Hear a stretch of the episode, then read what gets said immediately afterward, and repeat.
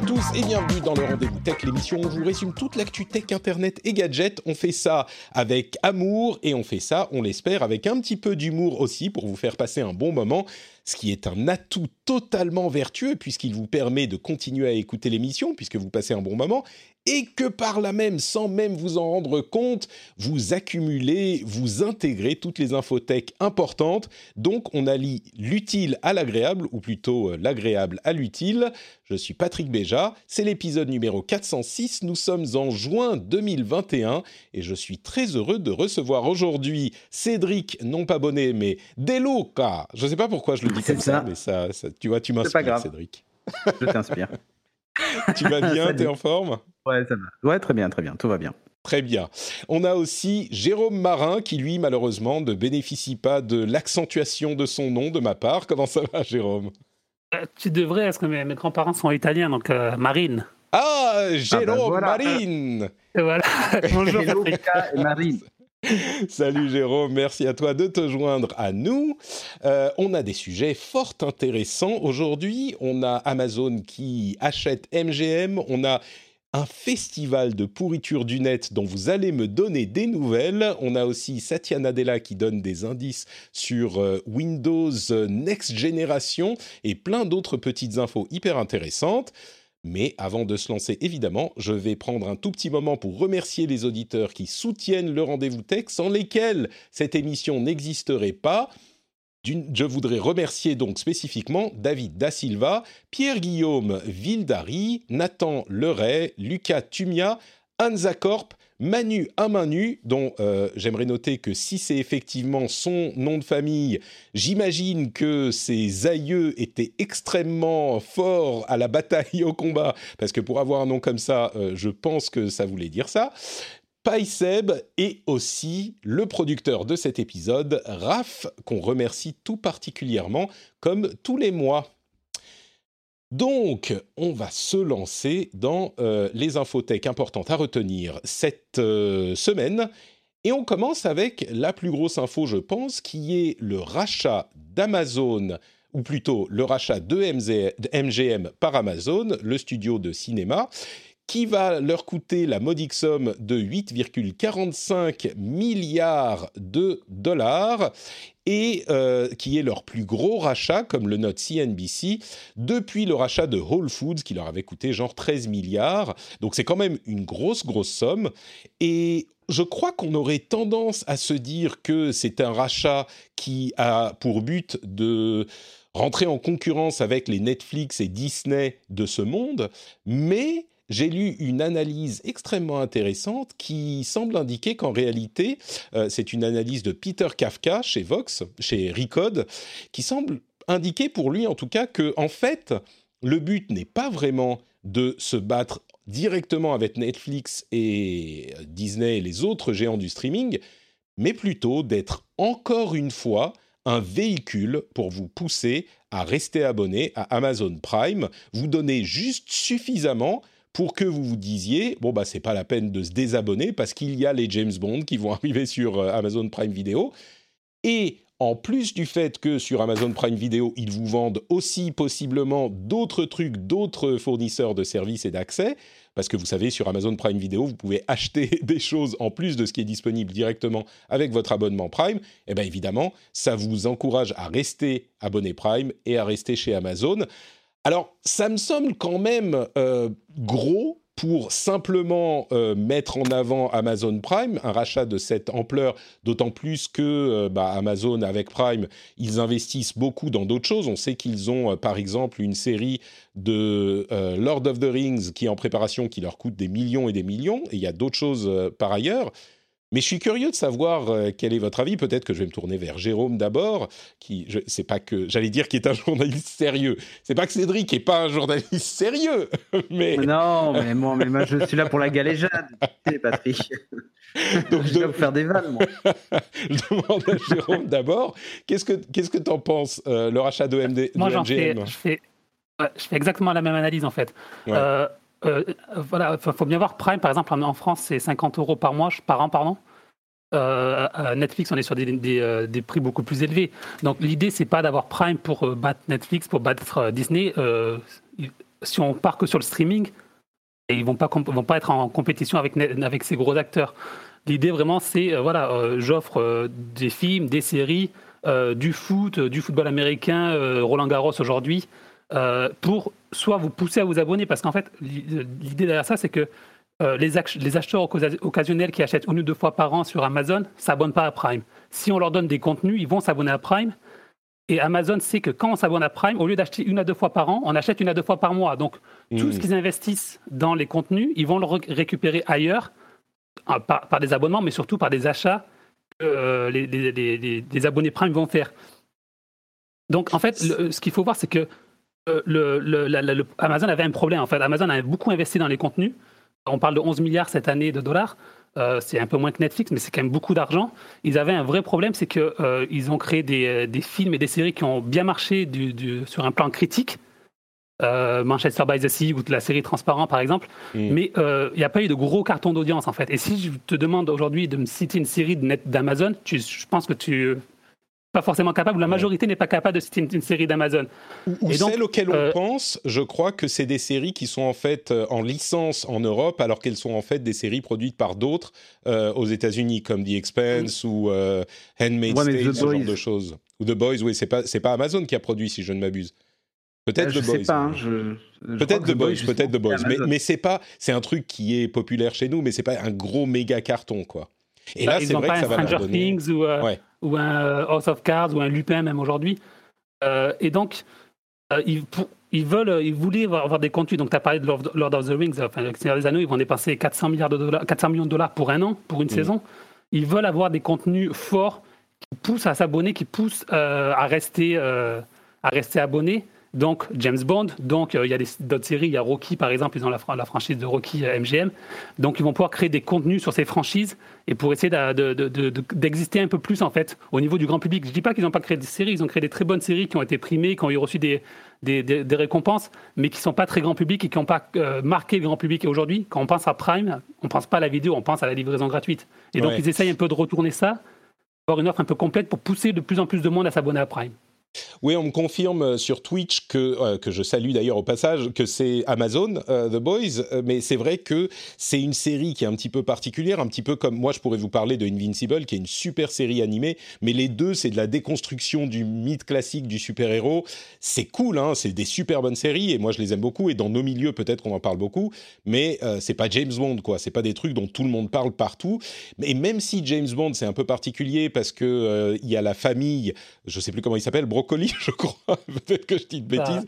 C'est eux, hein, euh, qui, qui, gèrent les droits de, de, Je sais plus si je me souviens effectivement de Brocoli ou si c'était un autre légume et que je confonds. Et du coup, ça va être très très drôle. Mais je crois que c'est Brocoli ou asperge ou je sais plus. Et euh, ils ont un droit de regard sur l'IP James Bond, mais ça veut quand même dire qu'ils peuvent travailler avec. Et ce que tu dis est très vrai, Jérôme. Ils ont en fait Amazon Prime Video qui est Bon, ils vendent aussi des choses sur l'interface Prime, mais ça, fait, ça représente une partie de l'abonnement Amazon Prime qui est lui-même moins cher de moitié, voire plus, que les abonnements euh, des autres euh, services équivalents. Donc effectivement, ça ne peut pas être directement la même stratégie, mais il est intéressant de voir qu'il donne des trucs, parce que maintenant, James Bond, on se dit, ouais, bon, c'est pas non plus hyper intéressant, mais quand il y a le dernier euh, film qui va arriver, qui a été repoussé X fois, No Time to Die, euh, et qu'ils vont, en plus de ça, euh, potentiellement développer des univers parallèles avec, enfin, ou des séries parallèles, on peut imaginer des trucs qui se déroulent dans l'univers de James Bond avec d'autres protagonistes, etc. Ça peut donner des raisons de s'abonner à, Prime, même s'ils n'ont pas besoin d'avoir l'énorme série monstrueuse dont tout le monde parle. Donc bon, je pense qu'effectivement, il y a euh, du vrai dans cette, analyse. Cédric, quelque chose à, ajouter là-dessus ou... Ouais, je pense que c'est un peu des deux. Euh, pour moi, il y, a, vraiment l'enrichissement du catalogue. Et là, c'est des licences faciles. On a acheté du contenu. Ok, ça coûtait cher, mais on a acheté du contenu effectivement grand public. On enrichit l'offre actuelle. Euh, comme disait Jérôme, finalement, l'objectif premier, c'est de rendre l'offre attractive. Euh, et en plus, au passage, c'est comme quand on achète une entreprise pour ses brevets. Là, on l'a acheté pour ses licences, ses franchises, mhm. etc. Donc, on se retrouve avec des, des, des beaux noms hein, chez MGM et on peut les dériver à l'infini. Autre chose. Et, d'ailleurs, c'est la MGM, c'est aussi des moyens de production. Hein. donc, bah, c'est aussi un investissement sur des moyens de production. Alors, ils en ont Amazon, hein, ils n'ont pas tout avec ça, mais c'est des moyens de production, c'est du savoir-faire c'est des choses qui ont de la valeur en fait. Hein. Euh, c'est bête, mais le savoir-faire euh, sur la production d'un film, euh, sur ce genre de choses, c'est un métier. C'est pas le métier de base d'Amazon, c'est un métier. Et, je pense que c'est un excellent mouvement aussi de la part d'Amazon de, racheter MGM pour justement faire rentrer ces compétences, ces choses-là chez, chez eux en fait. Sur de la production de séries, sur de la production différente, avec des budgets complètement différents. Et moi je trouve que c'est vraiment un excellent move. Et ça donne envie de rester abonné, très clairement. Enfin, je ne sais pas si on va réussir à faire en sorte que les gens s'abonnent à Prime parce que il euh, y a ces contenus-là. Ça, j'ai un doute encore. Euh, je pense que, comme Jérôme, qu'on est plutôt Prime, c'est la livraison euh, rapide et gratuite.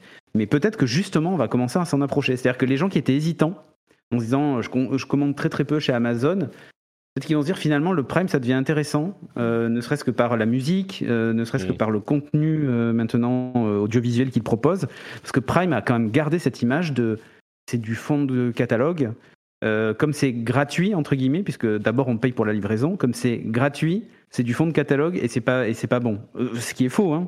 Mm. Dans les faits, il n'y a pas que du fond de catalogue et du, et du mauvais. je pense que ça va permettre. En fait, ils achètent aussi de l'image en fait avec ça. C'est peut-être un petit peu de ça, effectivement. Et puis, il y a un autre aspect qui est lié à cette question d'image, et c'est sur ça qu'on va conclure. Euh, il y a le fait quand même que c'est, je crois, l'une des rares fois où on a cette euh, prophétie qui se réalise de la tech est en train de devenir tellement grande eh qu'elle est en train de racheter tout le monde, y compris toute l'ancienne industrie, en fait. C'est ça, exactement. Des industries, des, des, géants de l'industrie qu'on considérait comme les grosses industries de l'entertainment alors la musique, on n'en parle même plus parce que c'est trois clopinettes hein, pour ces géants qui pourraient les racheter immédiatement s'ils voulaient. Mais le cinéma, c'est quand même une grosse étape. Et il y a quoi 4, euh, 5 gros studios? Alors MGM, c'est peut-être pas le plus gros, mais c'est quand même l'un des gros.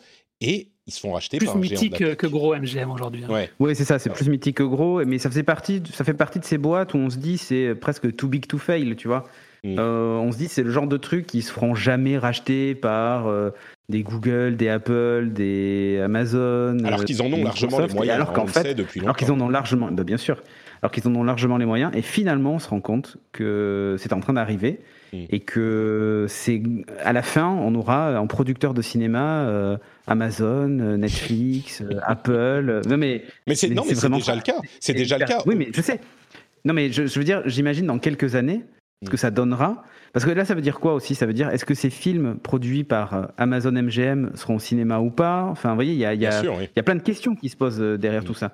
Donc, euh, je trouve que honnêtement, c'est on vit une époque où c'est enfin, il y a quelques années, on nous aurait dit ça, on aurait dit, mais c'est une dystopie, en fait.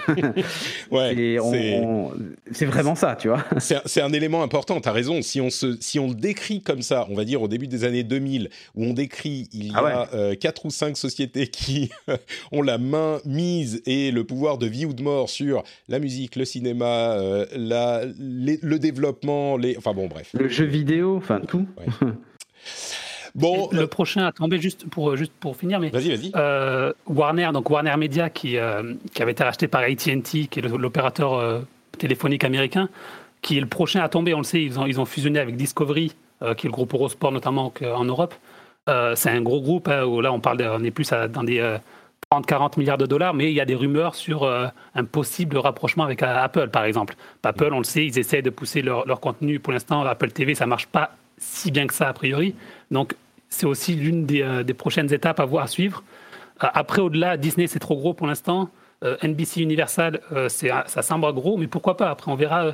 tout dépend en fait de la transition. si ces studios arrivent à s'adapter, pour l'instant, ils montrent qu'ils arrivent à s'adapter au monde moderne, au monde numérique, mais peut-être qu'un jour, ils, iront voir un, Apple ou un Amazon ou un Netflix pour, ah ben. pour se faire acheter. Ce qui est sûr, c'est qu'effectivement, AT&T est en train de se séparer euh, de Warner Bros, euh, Warner Brothers, et donc euh, pour les sociétés qui pourraient faire ce rachat, Warner Brothers Discovery, il n'y en a pas des, des, centaines non plus, donc Intéressant, intéressant. Bon, on va continuer avec euh, cette petite collection de sujets que j'ai intitulée amoureusement le Festival des pourritures. Il y a quand même, au bout du compte, une vraie discussion à avoir, mais je les ai regroupés parce que dans ma veille où je euh, parcours quand même des dizaines et des centaines d'articles, j'ai trouvé ce thème qui était assez cohérent. C'est donc des choses qui se passent dans le monde de la tech qui sont un petit peu euh, surprenantes par l'aspect pourri, tu dis ah mais vraiment ils abusent. Donc je vais vous euh, lister ces trois Allez, trois petits sujets rapides sur lesquels on n'a pas forcément beaucoup de commentaires à faire. Et puis après, le sujet sur Facebook et euh, la pandémie. Donc le premier, c'est en Inde, bah, ça a aussi à voir avec la pandémie. Ils ont euh, établi un système pour des réservations pour euh, la vaccination de la population. C'est un système qui s'appelle Cowin et qui a des API sur lesquels peuvent venir se brancher différentes applications et euh, l'idée est de permettre à la population qui a beaucoup de, problématiques diverses, dont l'illettrisme, euh, de se connecter et de réserver une plage horaire pour se faire vacciner. Ce qui s'est passé, c'est qu'il y a des scammers, des scalpers qui se sont mis à développer des bots pour réserver en masse des euh, de vaccination et les revendre ensuite aux personnes normales. Alors ça a commencé parce que le système était surchargé et donc certains développeurs ont voulu réserver plusieurs spots pour leur famille, mais pour leur famille ou leurs amis, et puis ça s'est très vite développé beaucoup plus loin, et donc maintenant il y a des gens qui proposent pour une somme qui va de quelques dizaines, enfin qui est d'environ quelques dizaines d'euros, de vous aider à trouver un euh, spot de réservé et évidemment, ce sont des gens qui ont développé des choses qui euh, bloquent des centaines, voire des milliers de spots. Donc ça, c'est la première chose. Disons qu'on connaît toujours le fait qu'il y ait des scripts et des bots qui euh, fassent des réservations en chaîne, mais c'est généralement quand il y a un nouveau produit qui est mis en vente, ce genre de choses. Quand il s'agit de vaccination contre la Covid, c'est un petit peu plus j'ai pas envie de dire surprenant, mais peut-être un petit non, mais éthiquement discutable. Voilà, éthiquement discutable. Mais, je vais te dire un truc, juste un truc sur ce point-là quand même. Si en France, la réservation des rendez-vous était anonyme comme en Inde, le Bon Coin serait rempli de créneaux de vaccination à vendre. C'est hein. possible, oui. Oui, moi je pointe pas, je, pointe pas évidemment l'Inde du doigt. Ce que je pointe, c'est le comportement qui, il est vrai, aurait pu se retrouver. Mais c'est un comportement humain, c'est ce que je veux dire. C'est que malheureusement, mhm. euh, tu a toujours des gens pour profiter d'une crise, quelle qu'elle soit. Il euh, y a qu'à voir, la, pour comparer, la pénurie de cartes graphiques, euh, le nombre de gens qui ont créé des bots pour que dès qu'une carte graphique est disponible, ils l'achètent sur n'importe quel site pour les revendre ensuite extrêmement cher. Enfin, il y, a. Non, mais ça, on le connaît toujours.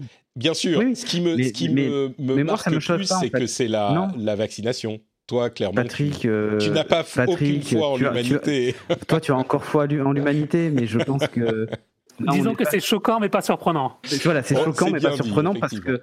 Voilà, mais parce que, parce que fatalement, euh, les gens n'ont pas envie de mourir, donc en plus, tu vois, c'est plus important qu'une carte graphique. Donc pour moi, effectivement, c'est beaucoup plus marchandable qu'une carte graphique. Ouais, on est d'accord. Euh, on a aussi d'autres euh, sujets. Je note hein, le, titre parce que choquant mais pas surprenant, ça me paraît pas mal comme titre pour l'émission potentiellement. C'est l'un des candidats. L'autre sujet que je voulais évoquer, c'est sur TikTok. Et oui, on parle de TikTok à tous les épisodes. Il y a un truc qui est en train de se passer, euh, toujours dans cette catégorie euh, le, la foi dans l'humanité. Il y a des comptes qui sont en train d'utiliser des vidéos de enfin des vidéos de grosses influenceuses, généralement c'est des influenceuses, qui euh, parlent de moments traumatiques de leur vie, soit euh, des contenus euh, qu'elles ne voulaient pas voir rendus publics, qui ont été rendus publics, et elles en parlent face caméra pour expliquer la situation. Enfin, on a tous vu ce genre de vidéos de youtubeurs, youtubeuses, instagrammeurs, instagrammeuses qui ont des moments hyper émouvants où elles font dans l'arme, etc. Et il y a des comptes sur TikTok qui utilisent ces vidéos qui ont été extraites de leur compte d'origine, qui les mettent en live, qui est sans doute euh, plus difficile à euh, surveiller et à bannir, et qui donc euh, recrutent des vues, parce que beaucoup de gens ne savent pas que c'est effectivement quelque chose qui a été pris ailleurs. Ils recrutent des vues et vendent ensuite du merchandising sur leur compte parce qu'ils ont accumulé des vues et des abonnements c'est là aussi une pratique euh, que je trouve, comment dire, exploitation de euh, la misère qui est tout à fait, euh, je vais pas dire. Ce que tu veux dire oui. Choquante, mais pas surprenante. Ouais. mais on peut le mais pas surprenante, on est d'accord. Toutes les news qui vont suivre, ça va être choquant, mais pas surprenant. Ça va être un peu ça, oui, quand, quand on parle de ces sujets. Eh bien, écoutez, dans la catégorie choquant, mais pas surprenant, on a, je parle d'exploitation de la misère, vous vous doutez bien que je ne vais pas uniquement vous mettre devant les, enfin, entre les oreilles des euh, anonymes développeurs en Inde ou euh, simili influenceurs sur TikTok, mais on va parler un petit peu d'Amazon aussi. Ils ont fait un truc qui est, dites-le avec moi, 3, 2, 1, choquant mais pas surprenant. Merci à tous. Euh, ça s'appelle les Zen Booths. Alors, c'est les cabines Zen qu'ils ont installées dans leurs entrepôts, qui sont en fait des sortes de, on pourrait dire de taille de cabine téléphonique, mais j'ai un petit peu envie de dire pour refléter la nature de la chose, vous savez les toilettes de chantier. C'est un petit peu ça, c'est opaque et à l'intérieur en fait il y a un ordinateur avec une souris et un clavier et une chaise. Donc c'est un petit peu dans l'article euh, ils ont je, ne sais plus à un moment ils disent c'est la taille d'un euh, d'un cercueil. C'est un petit peu ça. Et il y a une vidéo qui explique l'intention de la chose qui est de euh, fournir aux employés la possibilité de s'isoler un moment et de regarder des vidéos zen et de mindfulness et de, vous savez, de présence. Et donc, en fait, c'est cette petite cabine avec euh, bah, trois plantes et un ordinateur sur lequel il y a une liste de vidéos qui s'affiche et on clique et on voit en fait une vidéo qui vous dit de bien respirer. Quand on connaît les euh, problématiques diverses des conditions, c'est aux États-Unis uniquement hein, euh, à, ce stade, quand on connaît les conditions de travail euh, chez Amazon, dans les entrepôts en particulier, avec des polémiques à, répétition sur euh, le fait que les employés n'ont pas assez de temps de pause pour euh, aller aux toilettes, et qu'ils sont donc obligés d'uriner dans des bouteilles d'eau et ce genre de choses. Ce type d'initiative, ah, peut-être que c'était bien intentionné, mais ça semble quand même un petit peu cynique, on va dire. Ouais, et même, je vais te dire un truc. Est-ce que si tu en empiles 5000, ça crée un cluster de travailleurs qui, en fait, est la nouvelle intelligence artificielle qui va traiter, tu sais, les mots-clés que Alexa ne reconnaît pas et, et plutôt que de mettre des ordinateurs. Euh, euh Avec des vidéos zen. C'est ça, de fait de silicone, en fait, on met des employés de chair et d'os, tu vois, qui vont écouter euh, les, les, requêtes et dire alors ça je corrige, c'était pas ça qu'il voulait ah, dire. malheureusement, ça existe déjà. Hein. bien sûr que ça existe, mais, mais, mais, honnêtement, ça fonctionne comme ça. Mais ce qui me fait rire, c'est, enfin, ce qui me fait rire, c'est rire jaune, hein, euh, c'est de me dire qu'en fait, finalement, euh, ces travailleurs-là qui font ce, ce boulot euh, d'intelligence artificielle qui n'est pas si artificielle que ça, euh, mais en fait il suffit de les mettre dans ces boîtes-là et de les empiler dans un entrepôt Amazon. Amazon passe à l'étape supérieure là. Non mais là, au lieu, tu vois, au bout d'un moment, quand ils auront toutes ces cabines euh, installées, c'est ça, quand ils auront toutes ces cabines installées, ils vont changer le logiciel qui y a dessus et au lieu d'avoir des vidéos qui vous disent de respirer pendant une minute, il y aura. Et au fait, euh, quand vous entendez ça, est-ce que vous comprenez ça ou ça, ouais, Qu'est-ce que vous comprenez en entendant ça, ouais, c'est ça. Bon, allez le, dernier euh, sujet dans cette série que je voulais, je voulais euh, évoquer, c'est un sujet un petit peu plus sérieux, qui est euh, la décision de Facebook de ne plus supprimer immédiatement les messages sur sa plateforme qui promou promouvraient non, je ne sais plus parler français, qui ferait la promotion de l'idée que le virus du Covid-19 a été créé par l'homme. La raison à cette décision, c'est que il y a depuis quelques semaines des discussions sérieuses sur le fait qu'il y a eu dans, en fin 2019, deux médecins qui travaillaient près d'un laboratoire en Chine qui ont été hospitalisés avec des symptômes de, du Covid-19, de la Covid-19, avant l'irruption de la pandémie.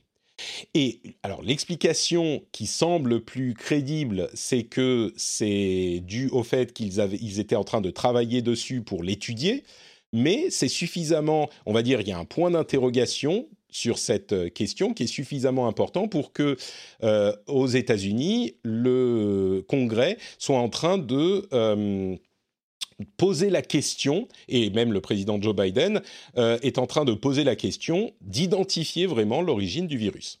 Donc ça, c'est euh, un sujet dont on pourrait débattre, et je pense qu'il est facile de partir dans les conclusions faciles, justement, mais la question que ça pose encore plus, on n'a pas de conclusion là-dessus. Le seul truc qu'on a, c'est que cette question qui était en fonction des des, éléments qu'on avait euh, clairement du domaine de la, euh, de, la, de la conspiration et maintenant un petit peu moins certainement du domaine de la conspiration. Et alors, euh, attention, hein, il est facile de se dire, ah bah vous voyez, du coup, les, les, conspirationnistes peuvent dire, bah du coup, vous voyez, on avait raison. Et c'est souvent le cas dans ce genre de situation où on fait une supputation un petit peu fantaisiste, et quand on en a 12 000, et ben au bout d'un moment, il y en a une euh, qui finit par peut-être s'avérer euh, moins fantaisiste que prévu. N'empêche pas que au moment où on fait cette supputation, ben, elle est fantaisiste, et on ne peut pas lui accorder un crédit, parce que si on lui accorde du crédit, on doit accorder du crédit à toutes ces supputations fantaisistes, et donc on peut plus rien, rien réfléchir. Mais ce que je veux, ce que je veux demander euh, à notre panel, c'est plutôt un truc qui est corollaire à tout ça. Facebook a donc décidé de ne plus supprimer ces, messages euh, immédiatement.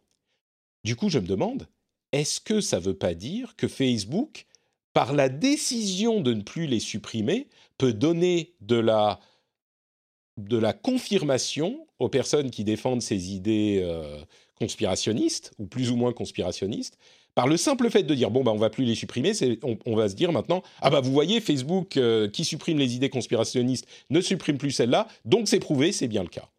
Il y a quelque chose qui me je sais pas qui me travaille dans cette simple décision de Facebook qui du coup met un pouvoir immense même pas dans la décision de Facebook mais dans la dans la décision de pas de, de suppression de contenu de Facebook mais dans la décision de ne plus supprimer de contenu de, par Facebook, même ça, ça a un, impact. Je ne sais pas si je suis cohérent dans ma, dans ma Mais en fait, c'est quand même assez surprenant parce que euh, Facebook, enfin Zuckerberg a toujours dit, moi, je sais pas moi qui décide ce qui est vrai, ce qui est pas vrai. Euh, quand on fait du fact-checking, c'est des partenaires extérieurs qui font du, fact-checking. Euh, on a une Cour suprême maintenant qui décide des grandes questions sur Trump et des choses comme ça. et là, ça, ça, semble une décision un peu décidée par Facebook lui-même. Euh, donc c'est vrai que ça peut euh, prêter à confusion et, euh, et ça, ça, surtout, ça, moi je trouve que ça décrédibilise totalement Facebook auprès de gens qui veulent le décrédibiliser. Si Facebook demain dit sur les élections américaines, on peut plus, je supprime les messages qui disent que les élections sont fausses, ben, on peut lui dire mais pourquoi enfin, je veux dire, il n'y a plus de crédibilité s'ils ont changé d'avis sur ça en fait. Oui, non, non, mais c'est. En fait, là, il y a eu une décision à la base. Il y a certains, certaines informations depuis quelques mois déjà sur lesquelles ils ont décidé d'agir, euh, pas préemptivement, mais oui, presque préemptivement, avant qu'il n'y ait de plainte euh, sur ces sujets. Et, et oui, donc ils ne sont plus neutres. Hein. Bah, euh, c'est effectivement, on peut se poser la question, mais l'alternative, c'est qu'ils laissent tout sans toucher à rien, et du coup, on en arrive à des situations comme quand même un peu l'impression que depuis l'élection donc, de Trump, donc en 2016, ils sont tombés un peu dans l'excès inverse. Euh, en 2016, euh, Zuckerberg disait Mais vous êtes complètement fou, Facebook n'a eu aucun impact sur l'élection américaine. Il, avait complètement de, fermé mmh. cette porte. Et là, on a l'impression qu'ils sont totalement, ils sont très, comme tu dis, voilà, ils réagissent en amont, à, ben, voilà, à faire des confusions comme ça. Après, ça ne veut mmh. pas forcément remettre en cause tout ce qu'ils font en termes de, modération, mais c'est vrai que ça peut donner des arguments à ceux qui, contestent euh, leur, politique. C'est ça qui est euh, euh, problématique, je crois, dans cette situation, c'est que ça donne des arguments. Bon, mais c'est peut-être pas la mauvaise décision malgré tout. Hein. Bon, enfin, voilà donc euh, sur cette euh, petite série de discussions sur euh, ces sujets un peu compliqués. Vous propose qu'on fasse une petite pause pour parler un instant de Patreon. Vous savez ce qu'est Patreon, évidemment. Patreon, c'est le moyen de soutenir l'émission financièrement. Vous écoutez l'émission depuis euh, plusieurs semaines, plusieurs mois peut-être. J'espère que vous passez de bons moments en notre compagnie, qu'on vous fait, comme je le disais en début d'émission, euh, bah, un petit peu rigoler, qu'on vous fait sourire au moins dans votre euh, trajet monotone et peut-être morose quotidien, ou peut-être que vous êtes en train de passer l'aspirateur ou de laver la vaisselle ou Dieu sait quoi d'autre, ou de faire de l'exercice, de faire du sport et on vous anime un petit peu ces moments. Et en plus de ça, on vous amène euh, des sujets de, réflexion et puis des analyses que j'espère intéressantes sur tous ces sujets si importants, puisque comme je le dis depuis des années, ils composent vraiment tous les éléments de notre société, de notre quotidien, et on va continuer à le voir avec les sujets suivants. Et avec euh, tout ça mis ensemble, j'espère que ça vous apporte une valeur, euh, une certaine valeur à, votre vie, que ça a un certain, euh, comment dire, que ça vous apporte quelque chose, et que si ça disparaissait demain, vous vous diriez, bon, je me doute bien que euh, c'est pas la fin du monde, hein, mais que vous vous diriez, oh, c'est dommage, si demain, euh, enfin, si la semaine prochaine, il n'y avait plus de rendez-vous tech, vous dites, bah voilà, à partir de la semaine prochaine, il n'y en a plus, vous dites, oh merde, bon, j'aimerais bien la voir quand même. Je suis pas en train de dire que vous vous effondrerez par terre en hurlant de douleur, Certains d'entre vous peut-être, mais pas tous. Mais peut-être quand même un petit peu, oh, c'est dommage. Et bien du coup, peut-être que ce c'est dommage, ça vaut un petit euro. Pour, euh, ça a une valeur en fait pour vous. Ouais, je voudrais bien lâcher un petit euro pour euh, cette valeur-là que ça m'apporte. Bah, si c'est le cas, vous pouvez aller sur Patreon, patreon.com slash rdvtech, le lien est bien sûr dans les notes de l'émission, et vous pouvez décider de contribuer à la production de l'émission à hauteur de 1 euro, 2 euros, 3 euros, ce que vous voulez, vous pouvez choisir, et vous êtes débité uniquement à la fin du mois en fonction du nombre d'épisodes qui a été publié, et vous pouvez vous arrêter absolument quand vous voulez, euh, il n'y a aucun engagement. Et en plus de ça, vous avez des bonus fort sympathiques, j'espère, des petits bonus en plus. Je viens de publier un édito ce matin où je parle un petit peu de euh, la manière dont le repos entre guillemets forcé entre guillemets euh, que je vis depuis quelques semaines avec la naissance de ma fille me force un petit peu à reconsidérer ce qui est important dans mon activité et pourquoi c'est important et pourquoi certaines choses qui pourraient paraître pas importantes euh, sont à mon sens euh, importantes tout de même.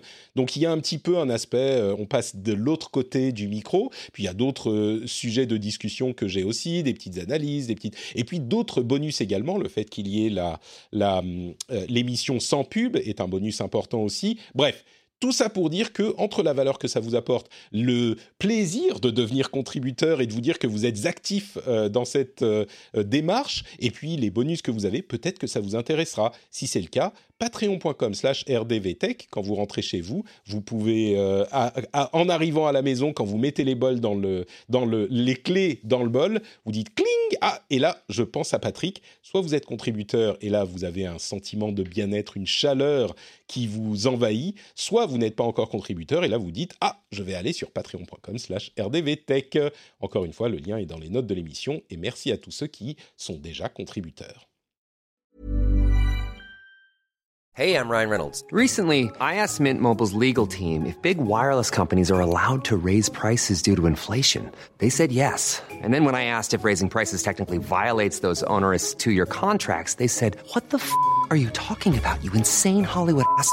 So to recap, we're cutting the price of Mint Unlimited from $30 a month to just $15 a month. Give it a try at mintmobile.com slash switch. $45 up front for three months plus taxes and fees. Promo for new customers for limited time. Unlimited more than 40 gigabytes per month. Slows. Full terms at mintmobile.com. On continue avec un petit mot un petit euh, message euh, très rapide que nous a donné Satya Nadella qui nous dit qu'il va y avoir de gros changements à venir dans la prochaine version de Windows, la prochaine génération de Windows, et qu'ils vont en annoncer très bientôt. Ça aura peut-être à voir avec euh, des changements d'interface dont on a vu certains indices ces dernières semaines. Peut-être un nouveau store qui est extrêmement important. Le store, on le sait, dans les OS d'aujourd'hui et d'autres choses de ce type-là. Je note aussi que euh, la prochaine version de Windows aura également une possibilité de faire tourner les applications Linux en version graphique, enfin les GUI de Linux, les apps qui utilisent l'interface graphique de Linux pourront tourner sous Windows, qui est quand même euh, assez important. Et on parlera dans l'after show aujourd'hui. Prenez des notes si vous êtes dans l'assistance pour l'after show. On va essayer de parler de ce qu'on attend des prochains OS, que ça soit Windows ou macOS ou même iOS, qu'on voudrait les voir faire. Et peut-être euh, une discussion connexe intéressante, c'est est-ce qu'on en attend quoi que ce soit finalement? Est-ce qu'ils sont commoditisés à tel point qu'on n'en attend plus rien Donc ça, ça sera dans l'after show pour les gens qui sont euh, patriotes. Mais encore plus important, qu'est-ce que dit Satya Nadella avec euh, cet euh, indice d'annonce importante pour la prochaine génération de Windows? On sait que Windows 10 X, qui avait été en développement pour les outils comme la Surface Neo euh, n'est plus désormais en développement et que les enseignements, entre guillemets, de Windows 10X vont être intégrés à Windows tout court. Euh, il y a quand même beaucoup de questions parce que Windows reste un OS extrêmement important euh, dans le monde. Évidemment, il est sur la majorité des appareils, des ordinateurs que nous utilisons. Et Cédric, qui est un petit peu un amateur de Windows et un spécialiste de, de Windows, euh, bon, en tout cas, de, à une certaine époque, on dira. Oui, une certaine époque. Non, non, mais j'utilise toujours Windows tous les jours et je m'arrache les cheveux. c'est vrai, moi je euh, trouve qu'il fonctionne très bien, Windows. Non, non, non, je plaisante. Il fonctionne. Non, non, mais après j'ai des besoins très spécifiques, moi, tu sais, de stream, de machin, et du coup, de temps en temps, avec des mises à jour, j'ai droit à des bugs euh, de l'espace.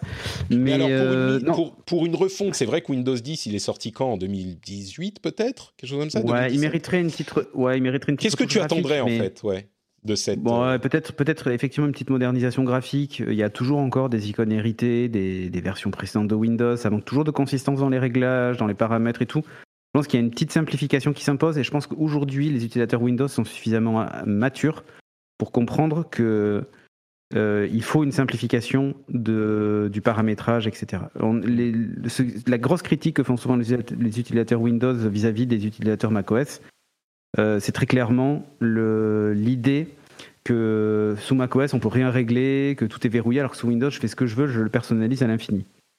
Dans les faits, c'est faux dans les deux cas, euh, mais je crois sincèrement qu'en termes d'expérience utilisateur globale, euh, Windows mérite une une petite refonte, quoi. ce que tu es en train de dire, oula, je tape sur mon micro. ce que tu es en train de dire, oui, tu parles de graphisme, mais c'est vrai que en, sous-texte, tu es en train de dire peut-être qu'il faut que Windows se macOSise un petit peu et du coup, ouais.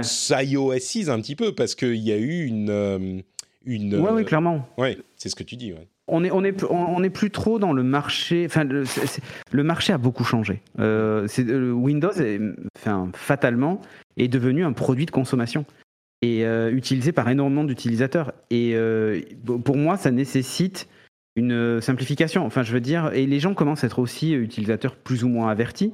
Mais regarde le move d'Android. Android est en train vraiment de se simplifier. Android 12, l'interface, mm.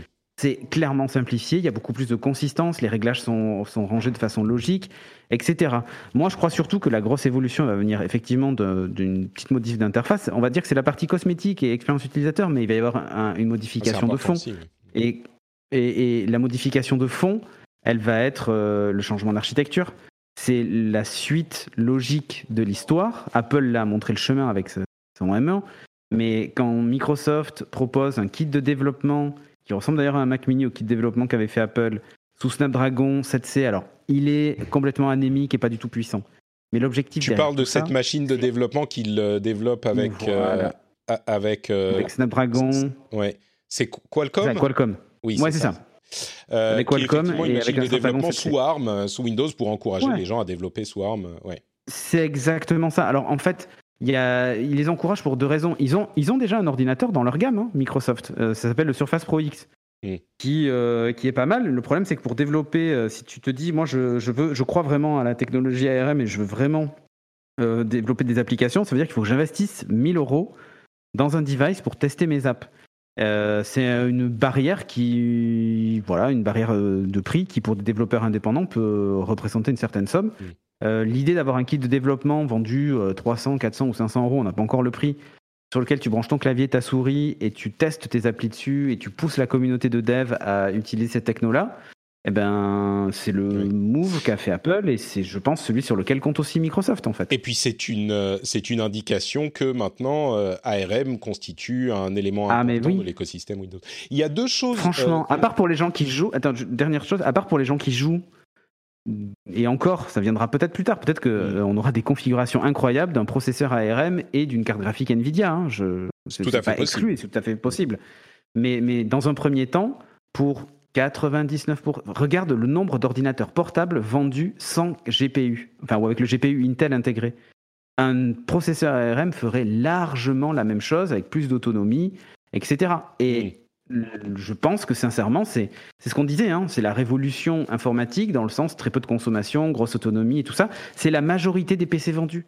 C'est la majorité des PC vendus. Moi, je suis. Donc, euh, ouais, je, suis pas convaincu que cette euh, nouvelle version de Windows euh, soit aille dans ce sens-là, parce que en fait, les briques sont déjà en place maintenant pour que ça, ça puisse fonctionner. Mais peut-être, il est possible qu'il y ait des. En fait, ce que, ce que tu dis, c'est que le fait de s'orienter vers plus de simplification, de commoditisation de l'interface est un élément de plus qui permet euh, cette, euh, euh, direction que prend Microsoft. Il y a deux choses que je vais noter par rapport à ce qu'on nous dit dans la chat room. D'une part, Kazadov qui nous confirme que Windows 10 est sorti en juillet 2015. Vous voyez, je disais 2017. Le temps passe, on va dire les choses comme ça. et puis euh, c'est Dean Twee qui disait Je comprends pas bien ce qui va changer, j'utilise absolument pas le store, peut-être à tort.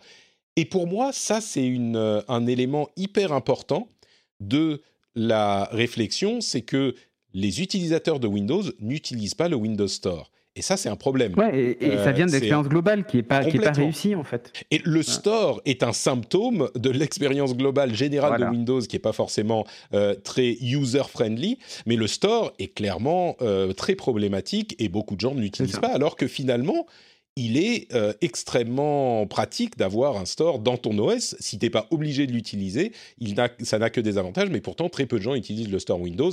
Il est très possible que les modifications aillent, enfin, soit relative au store lui-même. Je demande, Jérôme, du coup, si euh, tu as aussi une. Non, moi, sur le, sur le store, je me demande, est-ce que le, sur le, le fait que les gens n'utilisent pas le store, est-ce que c'est parce que le store est pas bien ou ça, ou c'est juste parce qu'on n'a pas l'habitude en fait sur un PC euh, ben, Moi, quand j'ai jamais utilisé le Windows Store, je vais directement télécharger le programme que je veux sur le site euh, du, du, du, enfin, le site, le bon site quoi. Je vais, j'ai pas le réflexe en fait, pas, pas comme sur un téléphone où t'as pas le choix.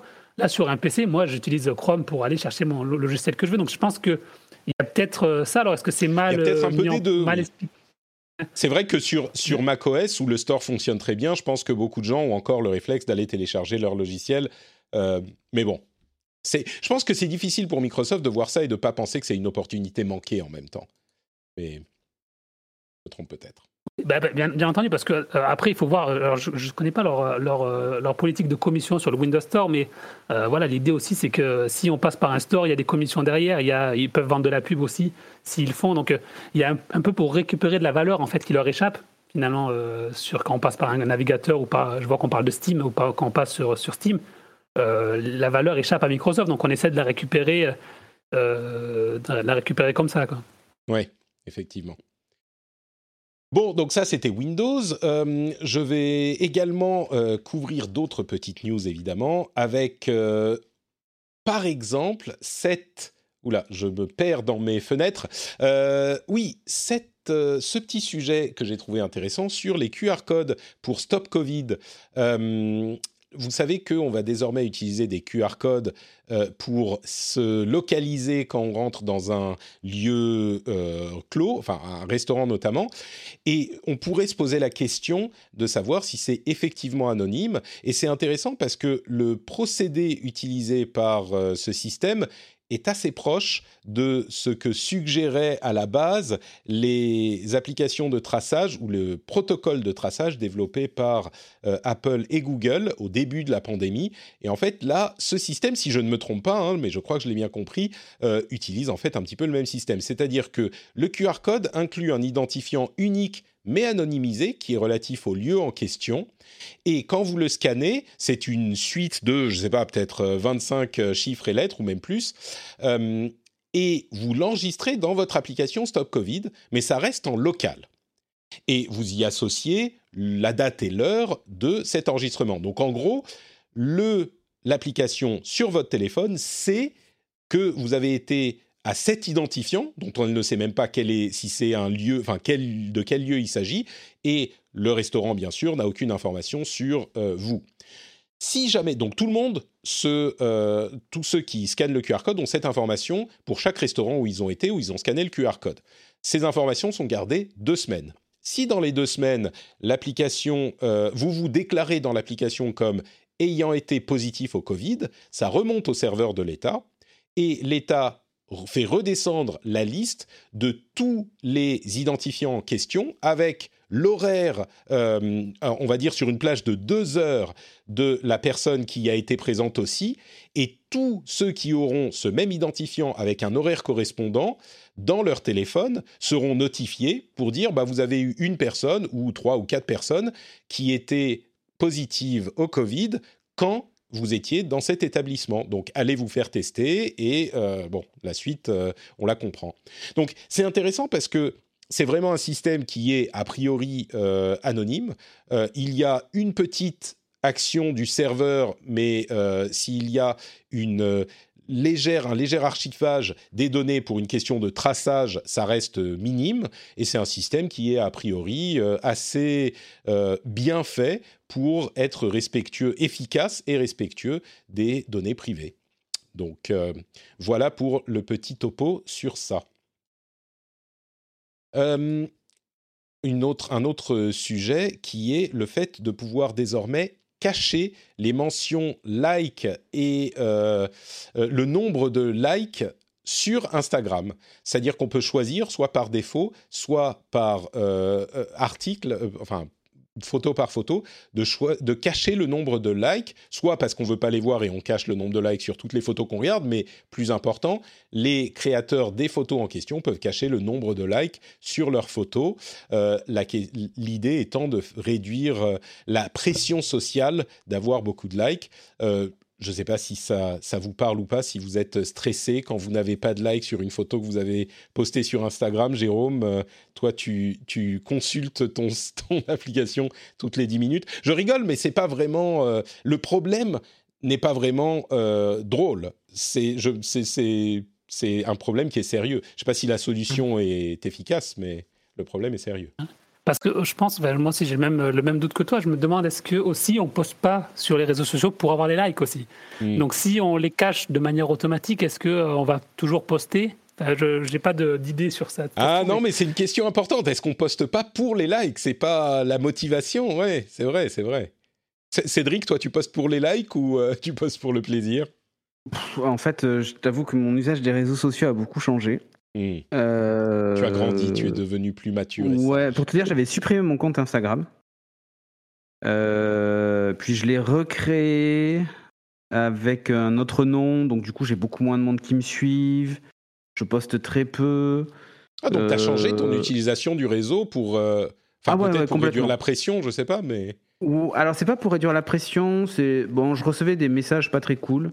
Hmm. Euh, limite insultant et euh, ça m'a un peu fatigué. Donc euh, du coup j'ai voilà du coup j'ai quitté le réseau et puis accessoirement je le trouvais tellement artificiel les publications proposées tout ça que ça m'intéressait plus trop.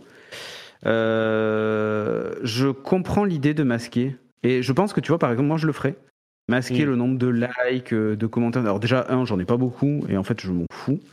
Et je fais pas cette course-là. Par contre, quand on est euh, peut-être un influenceur ou, ou quelqu'un qui veut essayer de peser dans ce, dans ce truc-là, ça peut toujours être pas mal de peut-être commencer par masquer tant qu'on n'arrive pas à un chiffre critique, tu vois. Hmm. Je peux comprendre la démarche. En fait, je trouve que cette démarche, elle est plutôt liée à la marchandisation de son contenu euh, plutôt qu'au bien-être, en fait. Je suis pas certain que ça, soit une, une, opération de well-being, tu vois. Mais en fait, pour les, pour les gros, pour les gens qui ont beaucoup de likes, au final, ça a peu d'importance, je crois. Ou peut-être que. Euh, non, parce que quand tu es un sponsor, que tu passes dessus, tu vois, tu. Ah, mais quand tu as un sponsor, ils vont, voir les chiffres. Hein. Quand, et tu les as quand même dans ton back-end si tu as un, compte euh, business.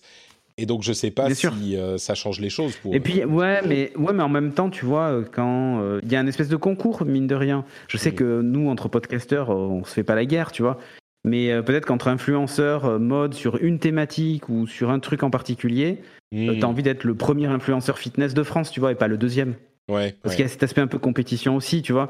Et le fait de l'afficher, eh ben, tu vois, il y a cette, cette, idée aussi du monde qui attire le monde et se dire, bah lui, il est meilleur, regarde le nombre de followers qu'il a, regarde le nombre de likes qu'il a. donc, si tu sais pas, tu sais pas, ouais, peut-être. Et si tu sais pas, tu sais pas, et voilà. Bon. Je. Je, je pense que ouais, c'est clairement une histoire plutôt, euh, plutôt qui tourne autour de la marchandisation euh, plutôt que le well-being. On nous vend ça un peu comme euh, c'est pour le bien-être aussi des utilisateurs. Finalement, on a, comme ça, on n'a pas la pression du chiffre. Mais du coup, qui dit pression du chiffre en général, c'est parce qu'on est dans la compétition et on cherche quelque chose. Je sais pas, je crois qu'il y a aussi pour les, pour les gens entre guillemets normaux cette pression qui peut se, se arriver ouais, de mais tu vois, moi, différente. Mais... Hmm. Mais même pour les ados, juste pour les ados. Ouais, c'est ça. un, ado, un ado qui a une photo qui est aimée par trois personnes et c'est. Euh, moi, je suis plus ado, hein, mais j'imagine que dans la, dans, au lycée, si ta photo personne l'aime et qu'à côté euh, il y a une fille ou un, gars où il y a 50 personnes qui aiment la photo, j'imagine que tu te sens pas forcément euh, autant aimé. ouais, ouais c'est ça. Mais, non, non, si vrai, veulent vraiment faire, non mais si vous voulez être vraiment dans une démarche de well-being, moi, ce que je ferais si j'étais Instagram, je, je ferai euh, la chose suivante, c'est-à-dire que le nombre de likes, euh, de commentaires, etc. est masqué par défaut tant que tu n'as pas atteint, par exemple, 10 000 followers sur la plateforme ou ce genre de choses. C'est-à-dire qu'avant, ça n'a que peu d'intérêt, en fait. Hmm. Euh, Peut-être. te mettre une pression malsaine, conduire à des dérives, tu vois, enfin voilà. Hmm. Finalement, comme faisait à l'époque YouTube. Hein. Hmm on, retombe sur le problème que euh, certaines personnes utilisent Instagram pour avoir les likes aussi. Donc, euh, exactement. ils n'ont pas 10 000 abonnés. Donc, euh, ils perdraient, à mon avis, ils perdraient, ils perdraient des, abonnés, quoi. ils perdraient des utilisateurs. Peut-être, le, oui, le, aller à l'inverse, par défaut, faire en sorte que ça ne s'affiche pas et qu'il faille les afficher, mais du coup, ça serait un petit peu euh, bomber le torse, genre ah regardez, moi j'ai des likes parce que j'ai activé l'affichage ou bon, c'est pas un problème facile. Euh, un autre problème compliqué est celui, la proposition de certains députés de dire que euh, c'est un, un, amendement qui a été proposé, qui est dans le cadre d'une loi qui veut réguler la gestion de certains équipements qui dit que, donc cet amendement dit que, au-delà du délai légal de garantie, il faudrait pouvoir euh, faire ce qu'on veut d'un appareil en quelque sorte. C'est-à-dire que une fois que votre euh, iPhone ou que votre Android n'est plus couvert par la garantie légale, eh bien, vous n'avez plus euh, de restrictions sur l'utilisation. Donc, le fait, en fait, de pouvoir installer des applications tierces facilement, etc., etc. je comprends pourquoi cette idée peut être séduisante, mais en fait, euh, ça mélange pour moi deux problématiques qui n'ont rien à voir l'une avec l'autre. D'une part, l'idée que euh, les garanties... Enfin, comment dire La problématique des euh, appareils qui ne sont pas utilisables librement est très compliquée, très complexe. Il y a des bonnes raisons, même si certains ne veulent pas le croire, il y a de bonnes raisons de ne pas euh, laisser la main libre à tout le monde sur les appareils qu'on utilise. Et d'un autre côté, attacher ça à la question de la garantie légale, c'est un peu facile. On se dit, ah bah oui, bah du coup, si le truc est plus garanti, euh, on devrait pouvoir en faire ce qu'on en veut, puisque le constructeur n'a plus d'obligation là-dessus. Mais pour moi, c'est mélanger de choses qui n'ont rien à voir. Si on détermine qu'il faut que, euh, immédiatement ou au bout d'un moment, on puisse faire ce qu'on veut de son appareil, eh bien, très bien, il faudra déterminer ça, mais l'attacher à la question de la garantie fausse ce débat, parce que la question se pose de manière sérieuse et compliquée en dehors de la question de la garantie. Donc voilà, c'était un petit commentaire que je voulais faire là-dessus. donc. Après, je pense que, juste, pour deux secondes. Vas-y, vas-y. Je pense que l'histoire de la garantie, c'est qu'aujourd'hui, par exemple, sur, on prend l'exemple d'un iPhone, si demain on dit ben, tout le monde peut jailbreak un iPhone sans, sans problème, Apple va dire, ben, attendez, non, si il y a plus de chances que votre iPhone ne marche plus parce que vous n'êtes pas sur iOS pourquoi nous on garantirait ça? Et en fait, aujourd'hui, quand tu jailbreak un iPhone, euh, tu n'as plus de garantie, si je dis pas de bêtises. Bien sûr, tout à fait. Euh, donc je pense que c'est plus une question légale, en fait, une question de, juridique, euh, de se protéger face à des recours qui pourraient dire, mais dans ce cas-là, il n'y a plus de garantie parce que que vous n'utilisez pas l'appareil comme il est censé être utilisé. Mm. Oui, oui, non, mais je comprends la. Oui, effectivement, je comprends l'idée. Mais il n'empêche que pour moi, c'est tout de même la, la, le fait d'autoriser la manipulation comme on le souhaite enfin de, la forcer en fait, pose tellement plus de problèmes que ça fausse le débat de l'attacher à la question de la garantie, même s'il y a une filiation. Je comprends ton explication, il y a effectivement une filiation entre les deux. Euh, bon, on va couvrir quelques sujets euh, un petit peu plus rapidement. On a déjà parlé de Microsoft et Qualcomm, euh, mais je voulais aussi vous signaler que contre, WhatsApp a changé d'avis en fait. ils ne vont plus limiter les fonctionnalités de votre application si vous n'acceptez pas leurs nouvelles conditions d'utilisation qui ont à voir avec le fait de faire sauter le chiffrement de vos messages avec des marques avec lesquelles vous communiquez pour euh, différentes raisons. Mais la, question qu'on évoquait il y a quelques semaines, c'était que WhatsApp forçait les gens à accepter les nouvelles conditions d'utilisation. Euh, sinon, il dégradait l'utilisation. En gros, il rendait l'app inutilisable. Moi, je défendais un petit peu l'idée que c'était pas si incompréhensible que ça, mais en tout cas, maintenant, plus de problème, parce qu'on pourra continuer à utiliser WhatsApp, même si on n'accepte pas les nouvelles conditions d'utilisation. De leur côté, ils continueront à vous rappeler qu'il euh, serait une bonne idée d'accepter ces nouvelles conditions d'utilisation. Ceci dit, je pense que beaucoup de gens les ont déjà acceptées, donc ça change plus grand-chose peut-être. Ils ont dit. Hein. Ouais, Ils ont dit exactement. Euh, et puis à vrai dire, si on est à ce point attaché à ce genre de choses, je pense que c'est plus WhatsApp qu'on utilise. Euh, Google a lancé Fuchsia OS. Et là, vous vous dites, mais mon Dieu, Fuchsia, je m'en souviens, on en parle depuis des années, c'est cet OS qu'il développe en parallèle d'Android qui va peut-être être amené à complètement euh, transformer la présence de Google sur le marché des systèmes d'exploitation. Et maintenant, il le lance enfin. Mon Dieu, de quoi s'agit-il? Eh bien, tempérer votre enthousiasme, chers amis. C'est uniquement pour les Nest Hubs. Vous savez ce que c'est les Nest Hubs? C'est leurs euh, outils de, euh, euh, d'informatique, comment on dit, de domotique. Voilà, c'est ce que je veux dire. Et en fait, ça va remplacer l'OS existant, qui était un OS un petit peu obscur, qui s'appelait Cast OS, et qui ne va changer rien des fonctionnalités de l'appareil. En gros, ça sera complètement transparent. On remplace Cast OS par Fuchsia OS en notant tout de même que c'est euh, quelque chose qui va qui est peut-être une première étape dans un développement plus important de Fuchsia OS, mais qui est tout de même, je pense, on ne peut pas s'empêcher de trouver ça un petit peu décevant quand même pour le lancement de Fuchsia OS. Je suis sûr que Cédric, par exemple, avait des, des fantasmes d'un OS moderne, repensé pour euh, Fuchsia sur euh, peut-être les téléphones mobiles ou d'autres appareils. Là, c'est décevant. ouais, ouais, ouais. c'est un peu. Ça fait pchit, quoi, un peu. Ouais. Mais c'est que le début. pas ça. Ouais, c'est que le début. Après, euh, tu commences par ces appareils-là et rien t'empêche ensuite de, de, le déployer à côté. Mais j'avoue que la stratégie logicielle euh, de Google ces derniers temps est assez difficile à suivre, que ce soit par exemple sur même leur nouveau matériel U, leur nouvelle interface qui sont disponibles que pour les pixels. C'est la première fois que la version vanilla, en gros la version pure d'Android, euh, dispose d'une interface qui n'est pas la même que. Enfin, pour les pixels en tout cas, qui n'est pas la même que qu'Android classique. Enfin, je, trouve ça étonnant. Je trouve bizarre, enfin bizarre, euh, surprenant plutôt, pas bizarre, euh, surprenant le rapprochement avec Samsung sur l'OS des montres en fait.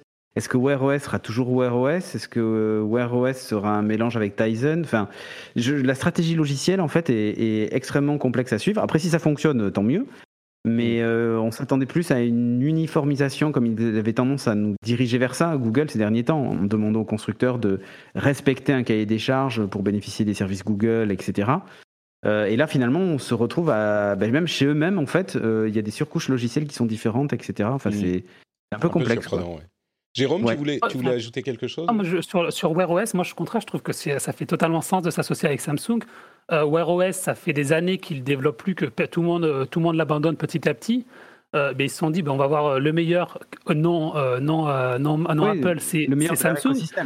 On va, on va intégrer des fonctionnalités de Tizen qui, euh, qui est plus avancé que nous. On va intégrer des fonctionnalités de euh, Fitbit qu'ils ont racheté. Oui. Euh, non, c'est Fitbit. Ah non, sur Wear OS, je pense qu'on est d'accord. Oui, oui, c'est bien Fitbit. Ouais. Ah non, mais non, on, est, on est d'accord. Ce que je veux dire, c'est que on est loin de l'unification logicielle entendue mm. par un prochain Fuchsia OS ou Android Everywhere. C'est un ça va en fait. Oui, je pense que ça non fait parce que en fait, on se rend compte que euh, ça marche pas, quoi. J'ai l'impression. Hein. Et que tout ce qui quand on a essayé de faire euh, du Chrome OS sur, euh, sur une, une, tablette, ça n'a pas marché. Faire de l'iOS sur un, un, Mac, ça marche. Enfin, je trouve qu'il y a, il y a peut-être des utilisations qui sont différentes et que ça ne se justifie pas. C'est peut-être un beau rêve. sur le papier, ça a l'air très beau. Peut-être qu'en réalité, en, fait, ça marche pas tant que ça, quoi. Peut-être. Oui. Euh, tout à fait. Je pense qu'on est effectivement euh, dans cette. Euh, enfin, on verra. Hein, ça se trouve, ils vont nous surprendre. Ils font les choses petit à petit. Ils vont amener Fuchsia partout. On ne sait pas. Oui, c'est ça. Ils commencent peut-être par cet appareil et puis plus tard. Puisqu'on parle justement d'appareils portés, d'informatique portée, il y a un article intéressant du blog Above Avalon qui parle d'Apple et de la c'est Neil Seibart, hein, je vérifiais, oui c'est bien lui, euh, qui parle de l'avance qu'a Apple dans le domaine de euh, l'informatique portée et des watches spécifiquement, des montres euh, intelligentes. Et il y a toute une discussion très intéressante sur le sujet qui parle, comme toujours avec Apple, de matériel, de logiciels, de services et d'intégration de tous ces éléments. Mais une chose qui m'a frappé, c'est la mise en avant de l'assistive touch sur Apple Watch que je n'avais pas euh, vu passer et qui est assez surprenant. On a vu beaucoup de euh, sociétés de la tech montrer comme on peut, avec des mouvements de main, contrôler des interfaces informatiques, et c'était généralement du domaine de la recherche. Et là, Apple nous a sorti très discrètement une interface, alors qui est plus simple peut-être que ce qu'on voit dans ces démos impressionnantes de contrôle par le mouvement des mains, par euh, la pensée en quelque sorte, mais qui fonctionne, qui est faite de... Euh, alors pour être clair, c'est pour les personnes qui euh, sont handicapées, qui, ont, qui peuvent avoir un usage limité d'une de leurs deux mains et qui ont du coup la possibilité de contrôler leur Apple Watch avec une seule main, la main sur laquelle est cette watch. Alors comment ça fonctionne, c'est une série de mouvements qui sont composés de, euh, du fait de fermer le point, donc il y a, c'est l'équivalent soit d'un clic, soit d'un contrôle, etc., ou de euh, fermer le pouce, de toucher le pouce et l'index, donc de faire une sorte de pinch, donc et de secouer la main et de euh, d'orienter la main pour contrôler en fait par mouvement euh, grâce à l'accéléromètre de la, de la montre euh, une sorte de pointeur sur la montre qui va vous permettre de passer sur différents éléments d'interface. Bref, ce qui est intéressant, c'est que ils ont implémenté cette manipulation, ce, cette méthode de contrôle de la watch de manière assez discrète, mais ça fonctionne assez bien et on peut le contrôler en faisant des mouvements musculaires qui sont reconnus par la montre. Il y a sans doute de l'intelligence artificielle là-dedans, du deep learning, etc. Mais j'ai trouvé ça euh, assez frappant que ça soit d'une part encore une initiative d'Apple qui euh, essaye de pousser l'assistance aux personnes euh, en situation de handicap sans doute plus loin que ne le font leurs concurrents. C'est le cas déjà sur l'iPhone, c'est maintenant euh, encore plus le cas sur la Watch. et puis simplement le fait de voir cette technologie qui est assez impressionnant parce que c'est peut-être simple effectivement par, rapport à d'autres démos, mais ça existe et c'est maintenant vraiment utilisable par les utilisateurs. Donc je voulais le mentionner et le noter. Euh, on va conclure avec euh, une petite, c'est même pas vraiment une, étude, mais il y a un article, euh, ou plutôt une note de service, une note de service de la sous-direction antiterroriste, la SDAT, qui parle de, alors on aurait pu parler de la question de la pourriture sur le net, qui parle de la présence de l'ultra-droite sur les sites web et de la manière. Pour être clair, l'ultra-droite, c'est ce que euh, la SDAC, la SDAT, pardon, définit comme la droite violente. Donc, il y a vraiment une question de euh, violence et de menaces euh, physiques, enfin de menaces de violence réelles. Et il parle des relais de ces groupuscules qui sont d'une part des sites de euh, personnalités controversées ou de Contact, le Facebook euh, russe qui est aux mains euh, du, gouvernement russe, ou d'autres sites de ce type, mais aussi, et c'est là que ça devient plus intéressant, de sites comme YouTube et les forums de jeuxvideo.com, dont je pense vous entendez souvent parler, alors YouTube évidemment, mais jeuxvideo.com aussi, souvent dans des contextes assez euh, problématiques et controversés. Et là, il semble y avoir une euh, source officielle qui indique à quel point c'est effectivement un problème réel euh, et connu des services de euh, surveillance et de police. Donc, il euh, note que il y a effectivement des groupuscules actifs qui sont à la fois sur YouTube et sur les forums de jeuxvideo.com et qui vont recruter des gens, des jeunes souvent, pour les ramener vers des sources internet enfin des sources, des, lieux sur le net qui sont peut-être plus explicites et plus euh, problématique. Et évidemment, quand j'ai quand j'ai lu ça, ça m'a fait un petit peu sauter, même si on se doute bien que euh, il y a ce type d'utilisation déjà. Euh, il y a un tout petit bémol que je veux apporter et qui montre à quel point il faut vraiment lire les articles en entier euh, avant de euh, porter un jugement dessus, qui n'invalide évidemment pas les préoccupations qu'on peut avoir à la lecture de ces données initiales, mais qui met, on va dire, un petit, euh, une petite dose de compréhension là-dedans. La, chose qui, qui, qui a donc, enfin, qui est importante à noter aussi, c'est que les le nombre de personnes qui appartiennent à ces groupuscules en fait pas vraiment augmenté depuis une quinzaine d'années. Euh, la note des services de renseignement indique que en 2004, cette ultra-droite euh, violente comptait environ 3000 personnes dans des groupes de skinheads, d'identitaires, de néo-nazis et de hooligans. C'était environ 3000 personnes sur le territoire. Aujourd'hui, on évalue aujourd'hui, enfin on évalue à environ un millier de personnes et 2000 sympathisants, donc on va dire euh, 3000 personnes aussi en 2020, euh, le nombre de personnes qui appartiennent à ce genre de, groupe. Donc, évidemment, c'est pas du tout négligeable, c'est extrêmement important, il faut euh, le surveiller et il est sans doute, il est bon qu'il euh, y ait des organismes qui aient l'œil dessus, mais il est important de noter aussi que, parce que quand on dit à ces YouTube et les forums de jeuxvideo.com, on imagine des dizaines, des centaines de milliers de personnes, selon leurs propres estimations, ces groupuscules vraiment euh, d'ultra-droite violente restent à des niveaux euh, trop importants mais limités et stables depuis 15 ans. En tout cas, c'est ce que je pense comprendre de cette, de cette note. Donc je voulais à la fois mettre le, l'accent sur, enfin, noter les informations données et puis cette, euh, cette petit élément qui vient en fin de, en fin d'article. Euh, Patrick, je pense qu'on peut dire que c'est choquant, mais pas surprenant. oui, c'est exactement ça. Et puis moi, je rajouterais aussi, c'est la faute des jeux vidéo, hein, parce qu'il y a jeuxvideo.com. Euh, Nous sommes d'accord. Nous sommes d'accord, évidemment. Est-ce qu'ils jouent à Call of Duty, histoire qu'on en rajoute, ou à ah des bah, jeux type euh, PUBG, ou évidemment. FPS militaire, voilà. Tout à fait, tout à fait. Bah, ceci dit, ah. on, c'est pas pour, pour rajouter du euh, grain à moudre à ton moulin, mais je ne doute pas que euh, ce type de personnes soit friand de ces jeux-là, ce qui est... Ah oui, oui. Mais bon, évidemment, évidemment. Ce que veulent pour être un peu plus sérieux, euh, les, les, les, forums de jeuxvideo.com, on le sait que c'est un vrai problème. Euh, que Webedia, qui, qui, a, qui a, détient jeuxvideo.com, ne fait rien vraiment pour euh, changer les choses. Et, souvent, dès qu'il y a une, une, affaire d'harcèlement, il y a les forums de jeuxvideo.com qui, sont euh, qui sont dedans. Quoi. Évidemment, Donc, on en a parlé plus d'une fois. C'est clairement un gros problème. Disons que si on parle de l'ultra-droite, c'est effectivement un problème.